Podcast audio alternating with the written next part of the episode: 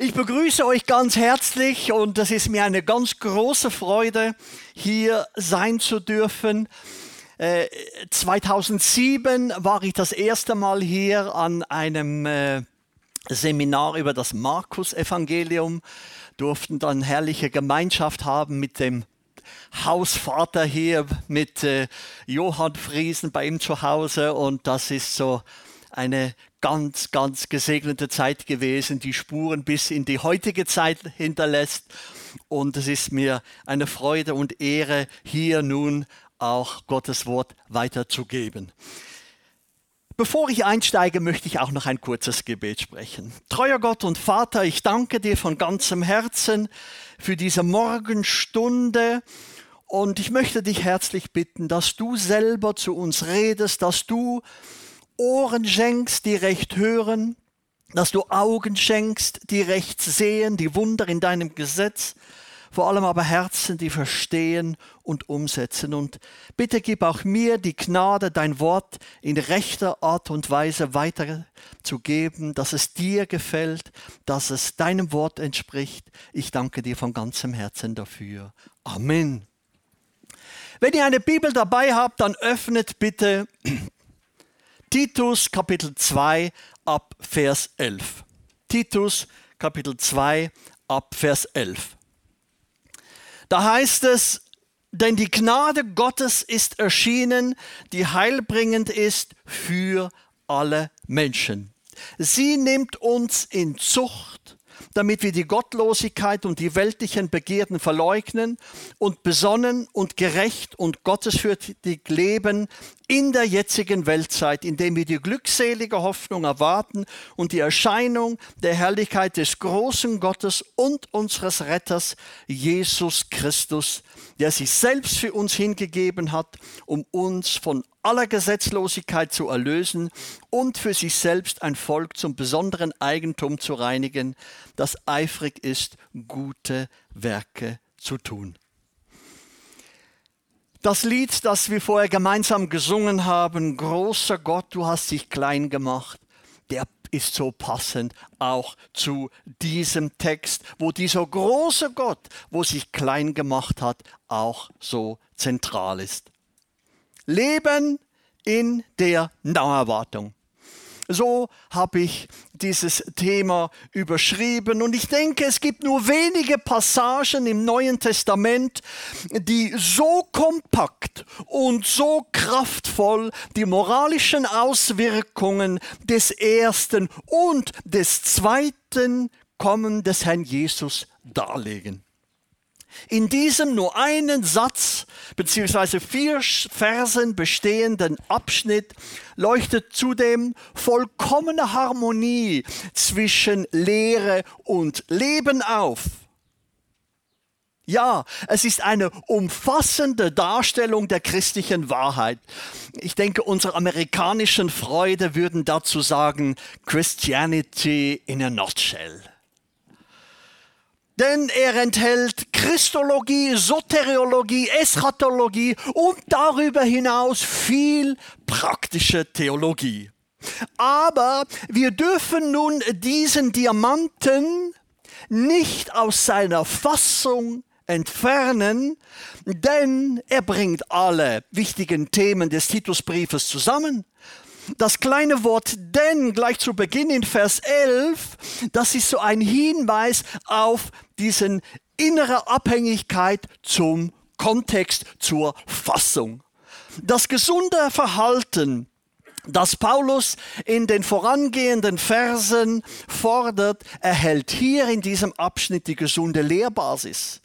Mit dem Brief des Apostel Paulus an Titus, Paulus nennt Titus ja äh, in Titus 1.4 sein echtes Kind nach unserem gemeinsamen Glauben, weist er seinen zuverlässigen Mitarbeiter in der Gemeinde von Kreta an, Ordnungen auf allen Ebenen der Gemeinde einzuführen bzw. herzustellen.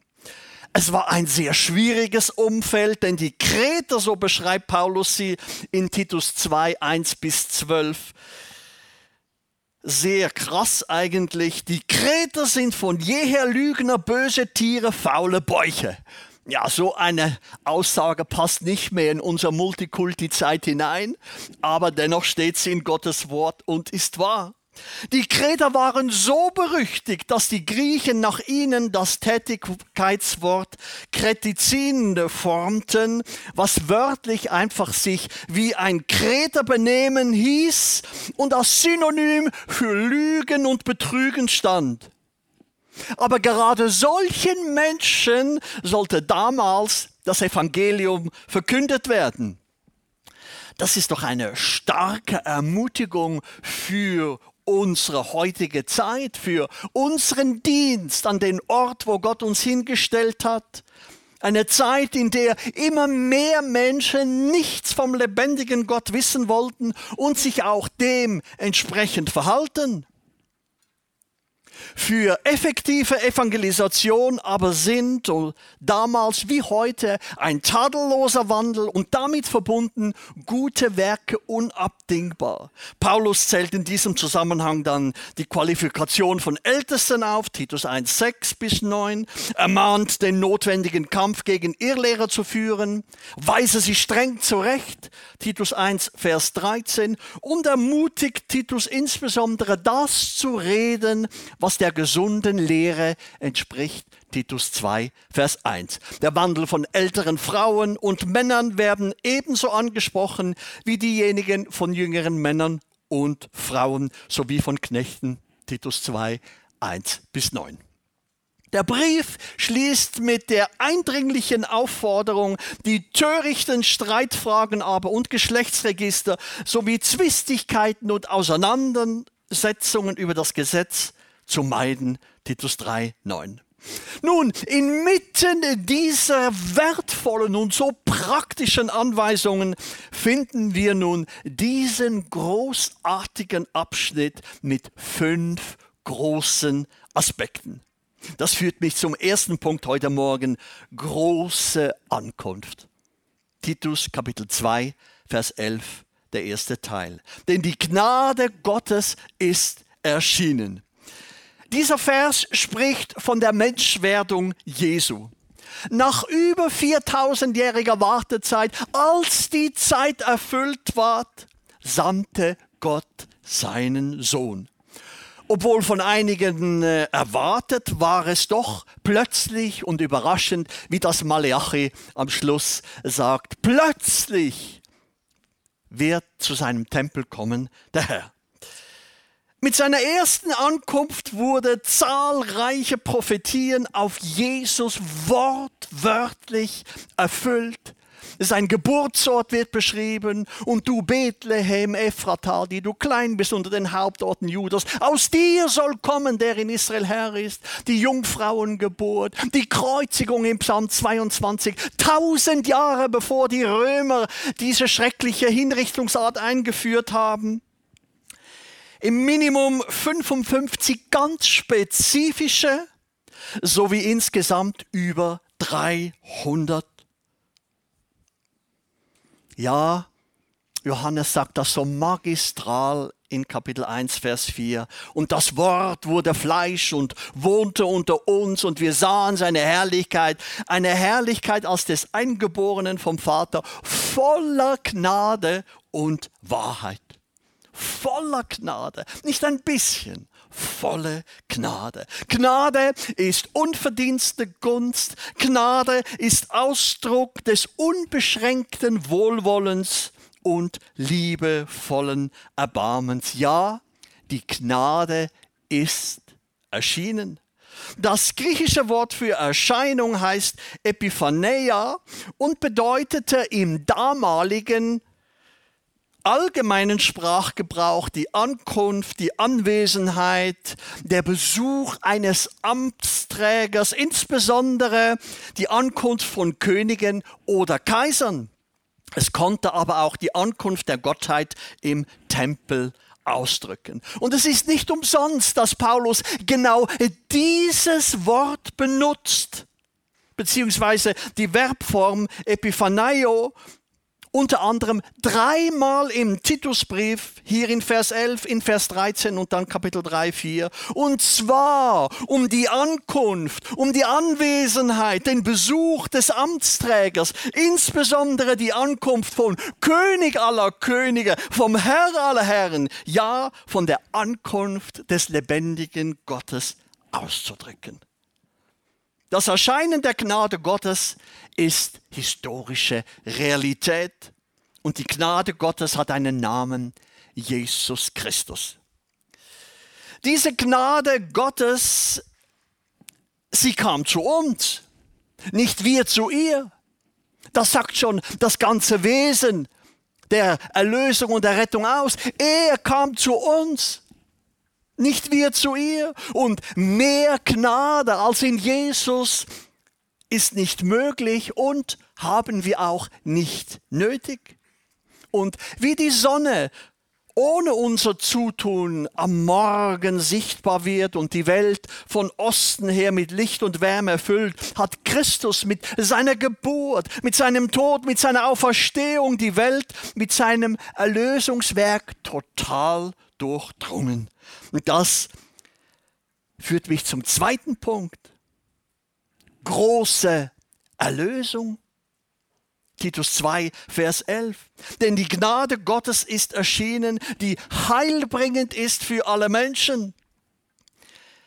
Bedeutet das nun, dass alle Menschen gerettet sind? Lehrt dieser Vers Allversöhnung?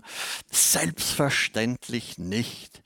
Denn nur schon der Kontext verhindert solch eine Schlussfolgerung, weil Jesus mit, mit seiner Buße von, äh, mit seiner Botschaft von Buße und Rettung nur äh, gerade das Volk Israel mit den angrenzenden Regionen erreicht und niemals die ganze Welt, niemals alle Menschen heilbringend für alle Menschen, kann sich deshalb nicht auf alle Menschen beziehen und bedeutet deshalb, Jesus brachte Heil für alle Menschengruppen. Wenn wir das auf die vorangehenden Verse hier beziehen, Kapitel 2, da werden in 2.2 äh, die Männer angesprochen, die Frauen in äh, Kapitel 2.3, Junge, Kapitel 2.4 und Alte, äh, Kapitel 2.2 freie Menschen, Kapitel 2,9 und Sklaven. Und aus Kapitel 1 sehen wir Juden und Heiden. Alle haben sie Erlösung von ihren Sünden nötig. Alle haben die gleichen Voraussetzungen. Es gibt keinen eigenen Zugang für Deutsche und für Schweizer. Wir haben den gleichen Zugang. Es gibt nur dieses eine Evangelium, diesen einen Weg, diese eine Gnade, die erschienen ist.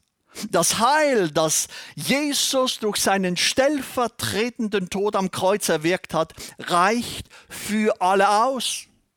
Und es steht allen zur Verfügung. Das war der Zweck der ersten Ankunft des Herrn Jesus. Befreiung und Heilung von der schrecklichen, absolut tödlichen Krankheit, die unbehandelt in die ewige Verdammnis führt, die Sünde. Ja, liebe Freunde, lasst uns das auch mal seelsorgerlich anwenden äh, für Geschwister, die uns im Hirtendienst anvertraut sind. Beim großen Arzt gibt es keine hoffnungslosen Fälle. Deshalb ladet ein, ladet die Menschen zu Jesus ein, ermuntert sie der Einladung, selber zu folgen. Das kann ihnen niemand abnehmen. Ja, selber diesen Weg zum Arzt zu gehen. Matthäus 11, 28, kommet her zu mir, alle, die ihr mühselig und beladen seid, ich will euch erquicken. Und wie brutal schwer ist die Last der Sünde. Und Jesus behandelte jeden zum Nulltarif. Ja, wo gibt es denn so einen Arzt heute noch? Aber ihn selber hat es alles gekostet. Alles, alles. Was für eine große Erlösung. Titus 3, Vers 5 erklärt dann das so magistral, was passiert, wenn jemand umkehrt und so richtig gründlich Buße tut.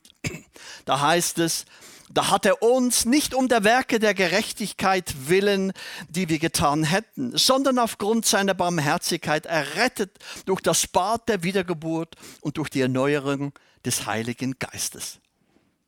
Dieses unverdiente Gnadenwerk hat Auswirkungen. Das ist der nächste Punkt. Große Auswirkungen. Große Auswirkungen. Was sind das für Auswirkungen? Werden diejenigen besonders geehrt, die auf den Ruf der Gnade mit Glauben geantwortet haben? Ja, wir würden das vielleicht so machen, oder? Aber nicht beim Herrn. Nein, der Text sagt, wir werden gezüchtigt und erzogen. Das hören wir gar nicht gern. Gar nicht gern. Wer will das schon? Und dennoch lehrt mit Paulus mit Nachdruck genau diese Wahrheit. Vers 12. Sie nimmt uns in Zucht, damit wir die Gottlosigkeit und die weltlichen Begierden verleugnen und besonnen und gerecht und gottesfürchtig leben in der jetzigen Weltzeit. Das sind die wahren Auswirkungen, diese großartigen Auswirkungen der Erlösung von Sünde. Bekehrung und Wiedergeburt sind eben nicht Endstation, so nach dem Motto, wunderbar, wir haben es erreicht, schauen wir mal. Nein, die Rettung ist Startschuss, Initialzündung in dieses neue Leben. Gnade ist Startschuss auch in die Nachfolge Jesu. Und zum Dranbleiben brauchen wir wiederum diese Gnade. Ein Freund von mir sagte mir jeweils äh, beim Verabschieden, es war nicht Martin, Freddy, bleib nicht wie du bist. Ja, ja recht hat er. Und genau darum geht es. Darum geht es. Vers 12. Sie nimmt uns in Zucht. Elberfeld sagt hier, sie unterweist uns. Vom Griechischen her bedeutet es wörtlich ein Kind erziehen. Aber diese Wirksamkeit gilt nur den Erlösten, nur seiner bluterkauften Schar. Denn Paulus macht hier einen deutlichen Unterschied zwischen allen Menschen und uns. Sie nimmt uns in Zucht. Erziehung ist Unterweisung und Anwendung durch Belehrung und Zurechtbringung. Und ist das nicht auch das Werk des Heiligen Geistes, des Parakletos, der eben überführt von Sünde, von Gerechtigkeit und von Gericht? Jedes Kind Gottes, du und ich, wir befinden uns in der Schule der Heiligung. Und jedes Kind Gottes wird durch die Gnade erzogen bzw. trainiert mittels der gesunden Lehre, mittels Korrektur. Das ist auch unser Dienst als Hirten in der Gemeinde. Wir brauchen Ermahnung. Ja, aber nicht nur Ermahnung, nicht nur Daumenrauch, sondern auch Ermunterung. Beides gehört zusammen. Ja, wir sollen überführen, aber gleichzeitig auch hinführen. Ja, wir sollen züchtigen, aber gleichzeitig auch ziehen. Wir sollen führen, aber gleichzeitig in einer offenen Hand. Wir brauchen keine Diktatoren, wir brauchen Hirten. Ja, die Gnade nimmt uns in Zucht, sie unterweist uns. Gnade hat also nichts mit schwächlicher Nachgiebigkeit oder kraftloser Gunsterweisung zu tun, sondern sie ist hochwirksam. Paulus unterteilte die Auswirkungen hier in zwei Gruppen. Zum einen damit wir die Gottlosigkeit und die weltlichen Begierden verleugnen und zum anderen, dass wir besonnen und gerecht und gottesfürchtig leben in der jetzigen Weltzeit. Diese beiden Aufzählungen bilden eine Zusammenfassung aller Anforderungen, Aufforderungen und Anweisungen aus den vorangegangenen Versen, sowohl der negativen als auch positiven. Liebe Freunde, machen wir uns nichts vor. Wir alle sind nicht so, wie wir sein sollten. Fragt nur mal meine Frau oder eure Frauen, wie es um euch steht. Die sagen es euch schon. Nur häufig hören wir halt nicht so gut hin. Gell?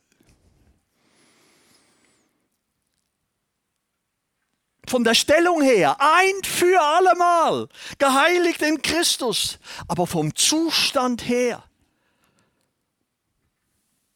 noch nicht da oben, wo wir sein sollten. Und liebe Freunde, unsere Veranlagung zur Sünde bleibt bis zum letzten Atemzug bestehen. Hebräer 12 sagt das auch so, so plastisch, so anschaulich. Da heißt es, die Sünde, die uns so leicht umstreckt. Das ist doch dieser Kampf. Was sollen wir tun?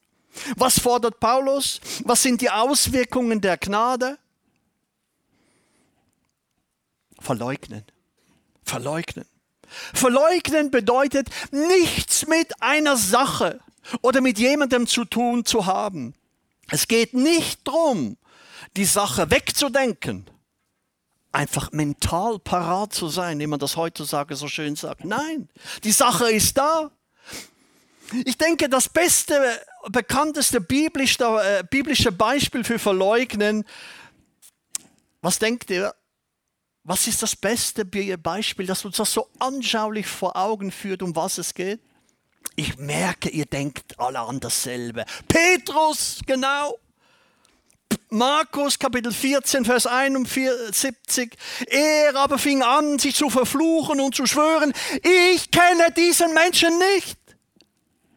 Das ist verleugnen. Ja, war Jesus da? Ja klar. Er hat ihn gesehen? Ja klar. Kannte ihn? Ja klar. Verleugnen ist, ich kenne diesen Menschen nicht. Aber in der dunkelsten Stunde seines Lebens, nach all dem Herrlichen, das er mit Jesus erlebt hat, wendet er sich ab. Das ist Abwenden. Ich kenne den nicht. Und liebe Freunde, genauso müssen wir mit der Gottlosigkeit umgehen.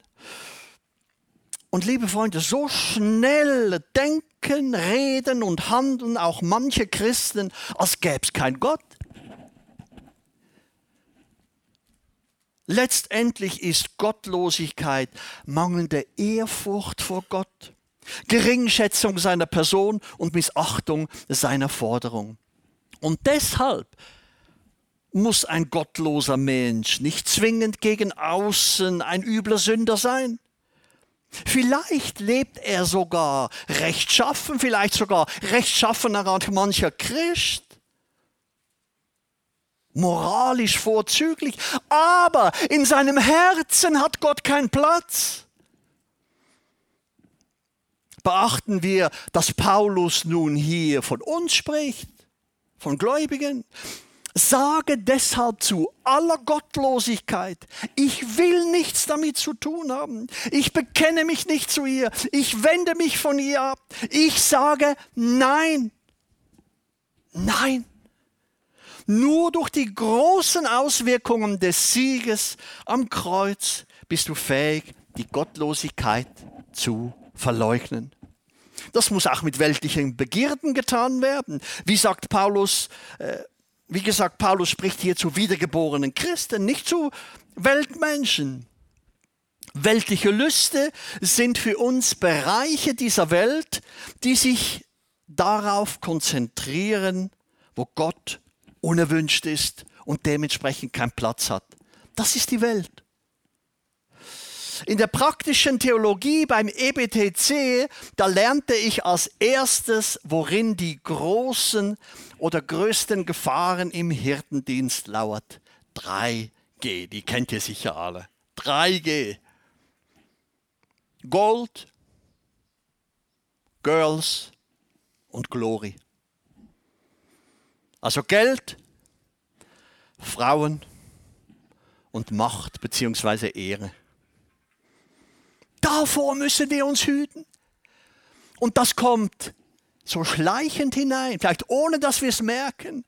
Und deshalb, wenn du Hinweise von anderen in diese Richtung bekommst, nimm das ernst. Nimm das ernst.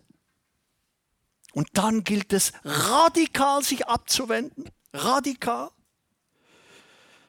1. Johannes 2,16 bringt ja diese Auflistung auf den Punkt. Denn alles, was in der Welt ist, die Begierde des Fleisches, die Begierde der Augen und die weltlichen Begierden, ist nicht von dem Vater, sondern von der Welt. Sorge du ganz persönlich dafür, dass du auf diesen Gebieten verleugnest. Das hat Konsequenzen auch für deinen Dienst. Denn den dir anvertrauten Geschwistern bist du dadurch ein starkes Vorbild, es auch zu tun. Ich finde das so genial an der biblischen Lehre, ich sage es mal mit einem, mit eigenen Worten, dass sie nicht nur Nein sagt, so, mach das nicht, zu gewissen Verhaltensweisen, sondern sie sagt, wenn sie Nein sagt, sagt sie auch immer Ja. Wir kriegen in der Bibel keine äh, Aufforderung, etwas zu tun, ohne dass Gott uns erklärt, auch warum es getan werden soll. Das ist so wunderbar, liebe Freunde. Hier haben wir eben nicht ein Buch, das uns, das uns vereinnahmt in dem Sinn, dass das, das normales Denken ausgeschlossen ist. Ja, das musst du einfach glauben. Nein, nein, im Gegenteil. Du musst feste deinen Verstand einschalten, hingucken und genau lesen. Und dann siehst du, zu jeder Aufforderung gibt es eine Erklärung zu jedem Nein gibt es immer ein Ja. Und diese herrliche Balance, die verwendet Paulus auch an anderen Stellen ja mit diesem bekannten Bild des Ablegens und des Anziehens. Und das ist nicht etwas, das einmal getan werden muss, es ist ein tagtägliches, ständiges, bewusstes Ablegen.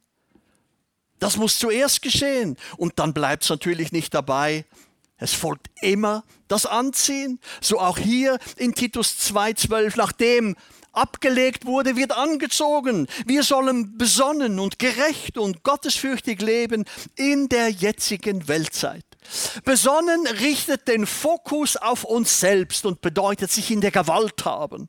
Verständig, vernünftig und klug zu handeln Gerecht richtet den Fokus auf die anderen und beinhaltet den Gedanken von richtigem und aufrichtigem Handeln gegenüber ihnen, in Gemeinschaft mit ihnen. Und gottesfürchtig schließlich richtet den Fokus auf Gott. Das heißt, leben, reden, denken, wie Gott es will, wie er es im Wort aufzeigt und wie es damit angenehm vor ihm und für ihn ist.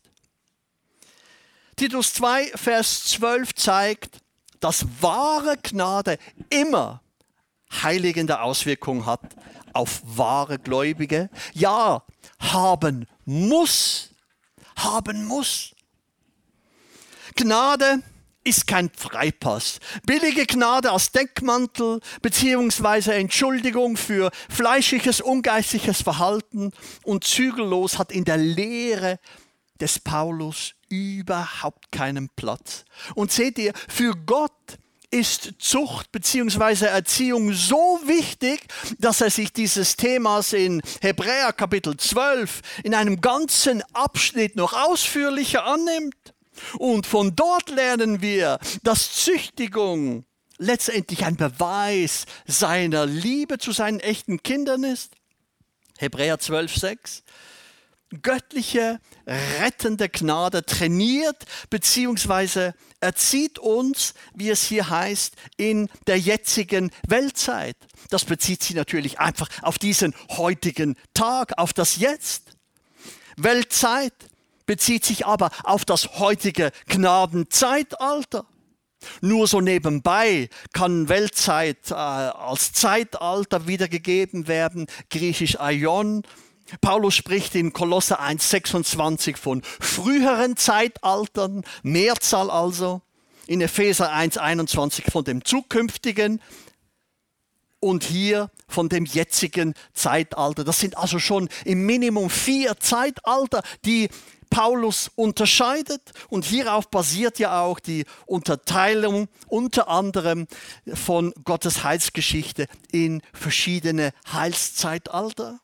Das jetzige Zeitalter der Gnade wird durch die Entrückung, äh, wie wir das gestern Abend von Matthias so vorzüglich und so lebendig und, und nahegebracht bekommen haben, wird durch die Entrückung abgeschlossen mit der anschließenden schrecklichen Gerichtszeit, dieser siebenjährigen Trübsalzeit. Und dann bricht dann die neue Zeitalter, wie es hier heißt, das zukünftige Millennium an.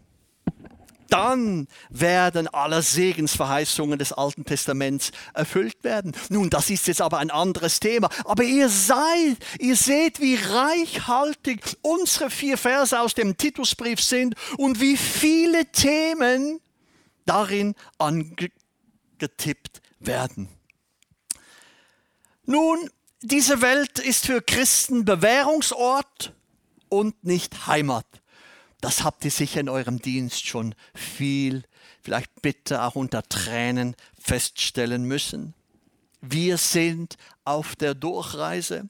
Und deshalb ist die Naherwartung Jesu wichtigste Motivation und Belohnung für alles Dranbleiben heute. Das führt uns zum vierten Punkt. Großer Ausblick. Großer Ausblick. Vers 13, indem wir die glückselige Hoffnung erwarten und die Erscheinung der Herrlichkeit des großen Gottes und unseres Retters Jesus Christus. Während andere auf Betonwände sprayen No Future, zeigt dieser Text, wir Christen haben Hoffnung. Der Text sagt glückselige Hoffnung. Also das kann man, das kann man nicht, nicht mit mehr Inbrunst betonen. Glückselige Hoffnung. Und diese bezieht sich hier im Text nicht auf den Himmel. Dort wird es unbeschreiblich werden, in der Gegenwart beim Herrn. Und ich denke, für mich etwas vom Schönsten wird sein, einfach mit allen Menschen Gemeinschaft zu haben, ohne eine Sünde. Das wird dann Herrlichkeit sein. Und die alles durchstrahlende Herrlichkeit des äh, Gott Vaters und des Lammes, das alles durchdringt, zu sehen. Diese glückselige Hoffnung bezieht sich nicht auf den Himmel, natürlich nicht nur, sondern auf das Ereignis, wenn der, der vom Himmel kommt und uns in den Himmel holt, erscheint. Nämlich eben die Erscheinung der Herrlichkeit des großen Gottes und unseres Retters Jesus Christus. Das ist die Wiederkunft Jesus für die Seinen, beziehungsweise die Entrückung wie dieses nächste prophetische Ereignis in Gottes Heilsplan genannt wird. Man könnte nun einwenden und die, die bibelkundigen Schnelldenker, denen ist das gleich vielleicht aufgepoppt. Das ist doch eine, eine Parallele zu Matthäus 24, 30. Und sie werden den Sohn des Menschen kommen sehen auf den Wolken des Himmels mit großer Kraft und Herrlichkeit. Tönt doch sehr passend, oder? Oh ja, aber nur solange wir den Kontext außer Acht lassen. In Matthäus 24 spricht Jesus insbesondere über die siebenjährige Trübsalzeit und den triumphalen Abschluss mit seiner sichtbaren Rückkehr auf dem Ölberg vor Jerusalem zur Aufrichtung des tausendjährigen Friedensreiches. Sie, die dann lebenden Juden, werden ihn sehen. Das heißt, in der Zukunft. Aber Paulus spricht auch in Titus 2.13, worauf wir warten. Und zwar heute. Das ist doch etwas völlig anderes, diese Gegenwart. Das zweite Argument hat Rick Holland gestern in seiner Eröffnungsbotschaft erwähnt. Grammar is our friend. Grammatik ist unser Freund. Glückselige Hoffnung und Erscheinung der Herrlichkeit werden im Griechischen vom gleichen Fall bestimmt durch das griechische Wort Kai, das bedeutet übersetzt und, sie werden durch Kai verbunden. Das erste Substantiv hat einen Artikel, das zweite nicht.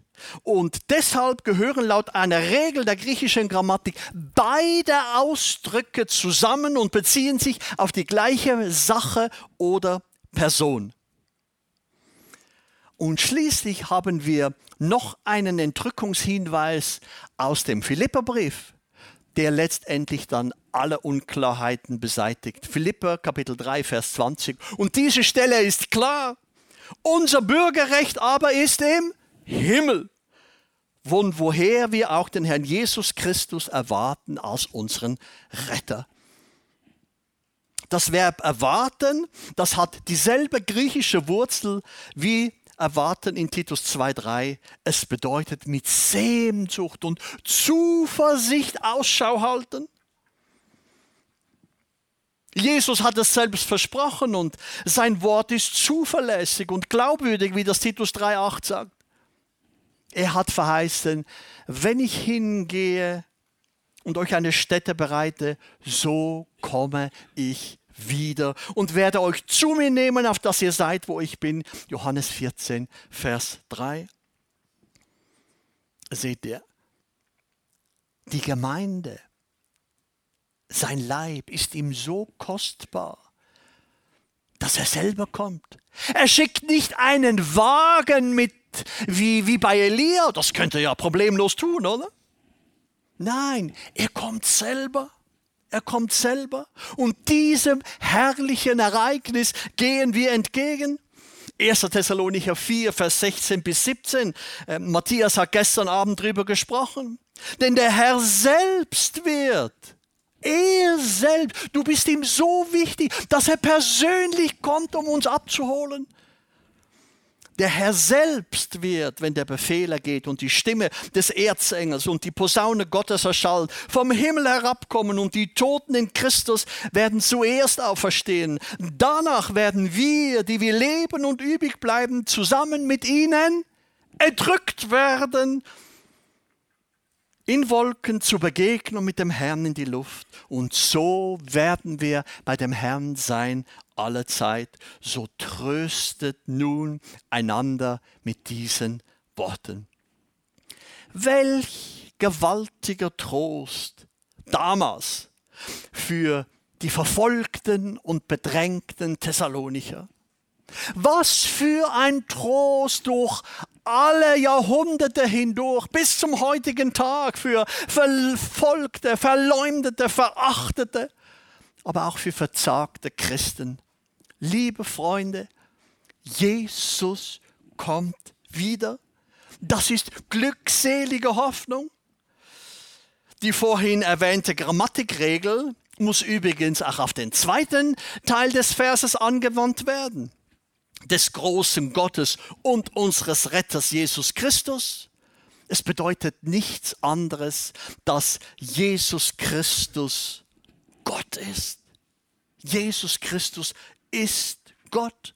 Diese Gleichstellung von Gott dem Vater und Gott dem Sohn ist die deutlichste in allen Briefen des Paulus.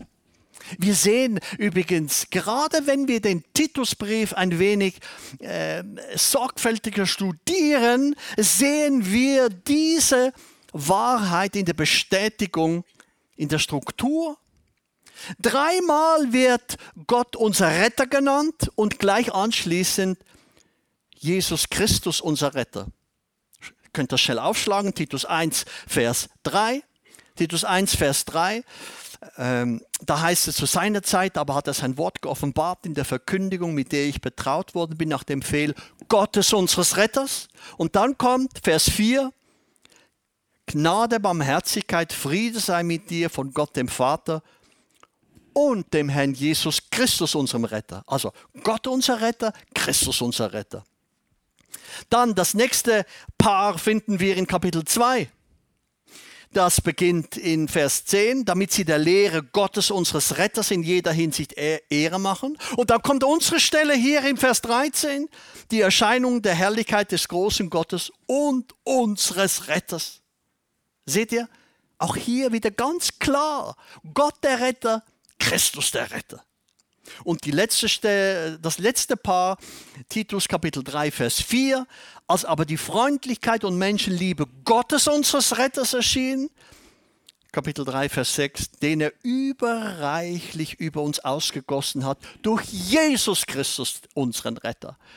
Also, man muss nicht zwingend griechische Grammatik äh, erforschen. Ich äh, bin da auch zu wenig drin. Ich habe das auch alles äh, äh mir erarbeiten müssen, nachforschen. Aber auch der Kontext gibt das ganz klar her, liebe Freunde. Jesus ist wahrer Gott. Er ist der große Gott. Wie habt ihr das vorher so schön gesungen? Der große Gott wurde klein. Aber er bleibt der große Gott. Ja, er ist nicht größer als andere, er hat einen Vergleich gar nicht nötig und schon gar keine Superlative, er hat es nicht nötig zu übertreiben. Seht ihr, er, es reicht, wenn er sagt, er ist groß. Denn nach ihm ist niemand groß. Und hier steht im Griechischen dieses Wort, das jeder von euch kennt und schon gehört hat. Mega. Ja, das ist wirklich mega. Unser Gott, unser Gott. Da braucht es auch kein Giga und Terra. Mega reicht. Jemand hat es einmal so gesagt, mit Jesus stehst du auf der Spitze des Berges. Alles, was drunter ist, ist mangelhaft. Und alles, was über die Spitze hinausgeht, führt wieder hinunter. Mit Jesus stehst du auf der Spitze des Berges. Seine Gnade genügt. In ihm hast du alles, was du brauchst. Ja, und wenn ich damit rechne, dass Jesus heute Morgen vielleicht kommt, oder heute Nachmittag oder morgen in der Früh. Gut wissen wir das Thema nicht, aber die beständige Bereitschaft hat ganz konkrete Auswirkungen auf mein und dein praktisches Christsein. Dann versuche ich nämlich jetzt der Heiligung nachzujagen. Und dann bin ich sofort gerne bereit zu vergeben. Dann verschiebe ich das nicht auf morgen oder ja, melde dich dann im Juni wieder kommt ja bald der Juni. Nein. Dann will ich im Frieden mit jedermann leben und dann will ich vor allem die Zeit auskaufen. Eifrig gute Werke tun. Dieser Ausdruck erscheint dreimal im Titusbrief. Ja, die Naherwartung hat ganz konkrete praktische Auswirkungen im Leben der Kinder Gottes. 1. Äh, Johannes 3.3 bringt das auch so schön auf den Punkt, wenn Johannes hier sagt, und jeder, der diese Hoffnung auf ihn hat, da geht es auch um die Wiederkunft, der reinigt sich gleich wie auch er rein ist. Und das bringt mich schließlich zum letzten Punkt, große Versöhnung. Seht ihr, das wurde hier schon mehrmals erwähnt. Wir müssen aufpassen, dass wir nicht von der anderen Seite vom Pferd fallen und die eine Wahrheit auf Kosten der anderen überbetonen. Das muss in Balance sein. Es gibt Menschen, die haben nur noch das eine vor Augen, was gut ist, aber was in sich allein eben zu viel ist. Während wir auf Jesus warten, während wir ihn erwarten, dürfen wir nie vergessen, um was es geht, warum Jesus kam. Nicht nur hat er meine Strafe bezahlt, sondern mich auch von aller Sünde gereinigt und befreit. Es war sein freiwilliges Versöhnungsopfer, mit dem er alle Forderungen des Gesetzes erfüllte. Das sind die Auswirkungen vom Golgatha. Und es ist interessant, nach dieser, nach dieser freudigen Ausblick auf die Naherwartung werden wir gleich wieder daran erinnert, hier in unserem Text, im letzten Vers 14 unseres Abschnitts, der sich selbst für uns hingegeben hat, um uns von aller Gesetzlosigkeit zu erlösen und für sich selbst ein Volk zum besonderen Eigentum zu reinigen, das eifrig ist, gute Werke zu tun. Eifrig. Ja, ich weiß, woher ich komme. Ja, ich weiß, wohin ich gehe. Und wie schnell es vorbei sein kann, deshalb sollen wir eifrig sein, gute Werke zu tun. Das größte Zeugnis damals für diese Kreter war eben ein gereinigtes Leben, das den Herrn in guten Werken verherrlicht. Und damals bei den Kretern wie auch heute geht es nicht darum, den Himmel zu verdienen, sondern diese Werke geben Zeugnis von unserem echten, aufrichtigen Glauben. Und hier muss ich auch noch mal einen kleinen Einschub machen. Der Klarheit wegen muss hier unbedingt betont werden, dass der Ausdruck hier in Titus 2,14 ein Volk zum besonderen Eigentum zu reinigen kein Hinweis auf Ersatztheologie ist, auch wenn dieser Ausdruck ein Volk zum besonderen Eigentum im Alten Testament an einigen Stellen vorkommt. Gott hat sein irdisches Volk Israel nicht durch sein himmlisches Volk, die Gemeinde, ersetzt. Das himmlische Volk entnehme ich aus dieser Philippa 3 Stelle, oder? Unser Wandel ist im Himmel. Dort sind wir zu Hause. Dort haben wir unser Bürgerrecht. Wir sind ein himmlisches Volk. Jetzt schon gesegnet mit jedem geistlichen Segen an himmlischen Örtern. Da sind wir zu Hause und dort gehen wir hin. Gott hat sein irdisches Volk Israel nicht durch sein himmlisches Volk, die Gemeinde, ersetzt, weil das Paulus ganz klar im Römerbrief lehrt, Kapitel 11, Vers 2, Gott hat sein Volk nicht verstoßen, das er zuvor ersehen hat. Und äh, ganz praktisch sehen wir das ja seit 1948, wie sich die alten Prophezeiungen über die Zukunft Israels Schritt für Schritt präzise erfüllen, nachprüfbar vor unseren Augen.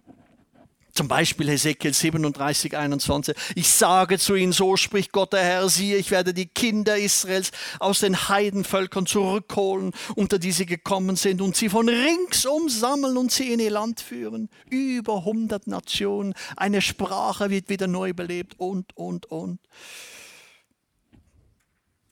In dieser äh, Prophezeiung heißt es auch äh, dann ab Vers 27, meine Wohnung wird bei ihnen sein und ich will ihr Gott sein, sie sollen mein Volk sein. Das steht noch aus, das ist das Millennium, das ist eben dieses zukünftige Zeitalter. Also auch hier sorgfältig immer das ganze Bild betrachten. Nun, vielleicht fragt sich jetzt der eine oder andere, Du Freddy, weißt du eigentlich, dass wir hier Hirtenkonferenz und nicht Prophetiekonferenz haben? Worin liegt denn der Nutzen all dieser Erklärungen für uns, die wir im Verkündigungs- und Hirtendienst stehen? Worin liegt der Nutzen? Muss ja eine Erklärung geben, oder? Warum? Haben wir gehört. Warum? Nun, schlag den nächsten Vers auf, Vers 15. Vers 15. Das ist die Begründung. Dieses sollst du lehren und mit allem Nachdruck ermahnen und zurechtweisen. Niemand soll dich gering schätzen. Dieses, ja was denn? Was denn soll er lehren? Was soll er mit Nachdruck ermahnen? Was soll er zurechtweisen? Worin müssen wir uns nicht schämen, hinzustehen und zu verkündigen? Dieser Abschnitt lehrt uns, dass zu einer ausgewogenen Darstellung des Evangeliums die Verkündigung der Wiederkunft Jesu gehört. Die Wiederkunft Jesu ist so gewiss, dass sie in den 260 Kapiteln des Neuen Testaments fast 300 Mal angesprochen wird. Es gibt nur ein Thema, das noch mehr angesprochen wird, das ist die Erlösung. John MacArthur stellte fest in dem Buch Das zweite Kommen, die Tatsache der Wiederkunft Christi stellt eine der Hauptlehren des Christentums dar. Es ist das Ende und das Ziel Gottes mit der Erde. Und dieser göttliche Höhepunkt wird genauso präzise und sinnvoll sein wie jede andere Offenbarung Gottes. Wer die Hoffnung auf die leibliche Wiederkunft Christi aufgibt, hat in Wirklichkeit das wahre Christentum aufgegeben. Bis soweit dieses Zitat. Liebe Freunde, Christen warten nicht auf endzeitliche Ereignisse, Verfolgung oder den Antichristen. Christen warten auf Christus. Ja, die Gnade Gottes ist erschienen bei der Menschwerdung und die Herrlichkeit Gottes wird für uns erscheinen bei der Entrückung. Je mehr du eine Person liebst, desto mehr freust du dich, wenn sie kommt, hat Matthias gestern gesagt. Ja. Erlaubt mir die persönliche Frage zum Schluss. Freust du dich, wenn Jesus wiederkommt? Hat das Einfluss auf deinen Dienst? Und bist du bereit, wenn Jesus wiederkommt? Unser Leben unsere Nachfolge, ja, unser Dienst soll geprägt sein von Leben in Naherwartung. Und deshalb schließe ich mit diesem wunderbaren Hoffnungsruf, den ihr alle mit diesem wunderschönen Buchzeichen zur Konferenz bekommen habt. Komme bald, Herr Jesus. Amen. Ich möchte noch ein Gebet sprechen. Treuer Gott und Vater, ich danke dir von ganzem Herzen für dein lebendiges Wort, das so viele Bereiche unseres Lebens und unseres Dienstes anspricht. Hilf mir, hilf uns, nicht nur um diese Wahrheiten zu wissen, sondern sie auch zu tun, abzulegen, anzuziehen radikal Schluss machen, sich abwenden von jeglicher bewussten Sünde und hinzuwenden auf dich, durch deine Gnade befähigt, durch deinen Geist ausgerüstet, verändert zu werden in dein Bild, aber auch zu warten, zu erwarten, deine Wiederkunft. O oh Herr, wir wissen nicht, wann du kommst, wir wissen, dass die Gemeinde seit 2000 Jahren mit diesem herrlichen Ereignis rechnet. Herr, wann kommst du? Herr, hilf uns allen bereit zu sein. Hilf uns allen treu zu sein und Hilf auch, Herr, dass wir andere nötigen hereinzukommen, ja, sie, sie hereinbeten, dass noch manch einer die Gnade Gottes ergreift und gerettet wird für Zeit und Ewigkeit, ehe es zu spät ist.